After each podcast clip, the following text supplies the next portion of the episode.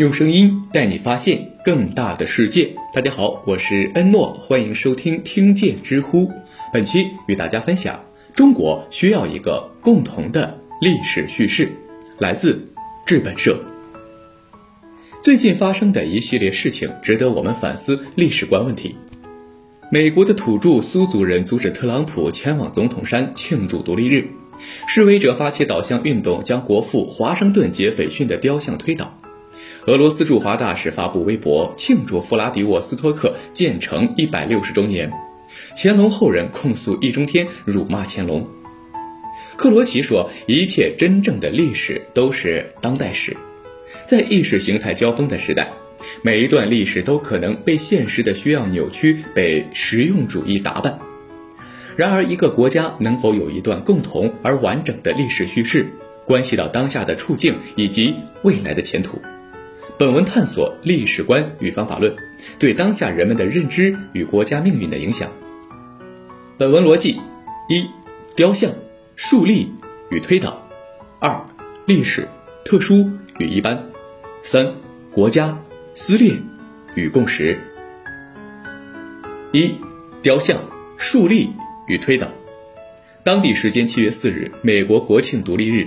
总统特朗普前往南达科他州参加拉什莫尔山国家纪念公园的烟火庆典活动，不过当地印第安人苏族议会居然通过决议拒绝总统前往他们的领地。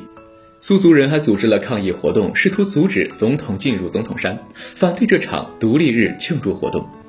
总统山是美国联邦政府以及不少美国人的政治信仰，上面雕刻着美国历史上四位最伟大的总统的雕像。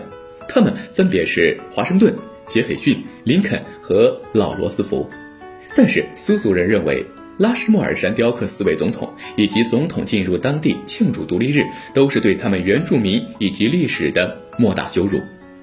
拉什莫尔山原本是苏族人的领地，联邦政府对苏族人发动战争，将其并入美利坚的版图，这也是联邦政府对印第安人发动的最后一次大规模的战争。在中美关系的当下，苏族人的这一举动容易被中文网络放大。不过，印第安人大屠杀史和蓄奴史是美国历史照进现实的裂痕。美国明尼苏达州白人警察跪压黑人乔治·弗洛伊德致死事件，引发了全美反种族歧视运动。不过，这场运动很快超出了平权运动的范畴，渗透着政党利益、打砸抢流氓主义以及历史虚无主义。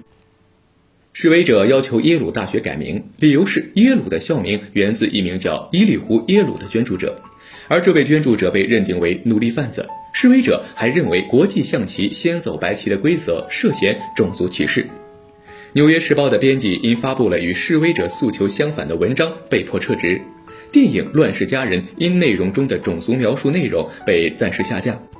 老友记联合主创马塔考夫曼因剧集缺乏种族多元性而致歉。这是美国式的革命吗？示威者甚至推倒了波特兰的华盛顿雕像和托马斯·杰斐逊雕像，这两位可都是美国的国父。华盛顿带领东部十三州赢得了独立战争，杰斐逊则是独立宣言的起草人。不过，示威者将他们定义为种族灭绝的殖民者和蓄奴者。倒向运动还蔓延到了欧洲，英国示威者推倒了布里斯托尔的科尔斯顿雕像，并将其丢入河中。科尔斯顿是17世纪的英国慈善家，他生前将大量的资产捐献给了当地的学校和医院。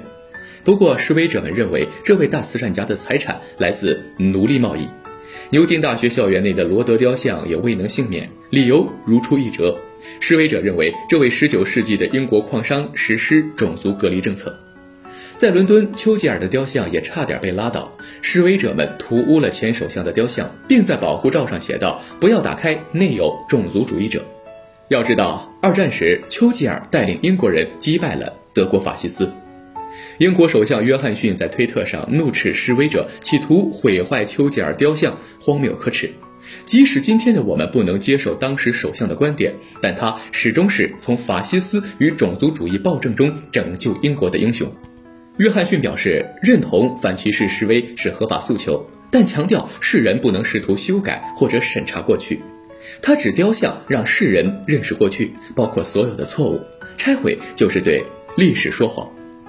好了，本期先分享这篇文章的第一部分，感谢收听，欢迎关注、订阅、点赞、转发，我是诺，我们下期再见。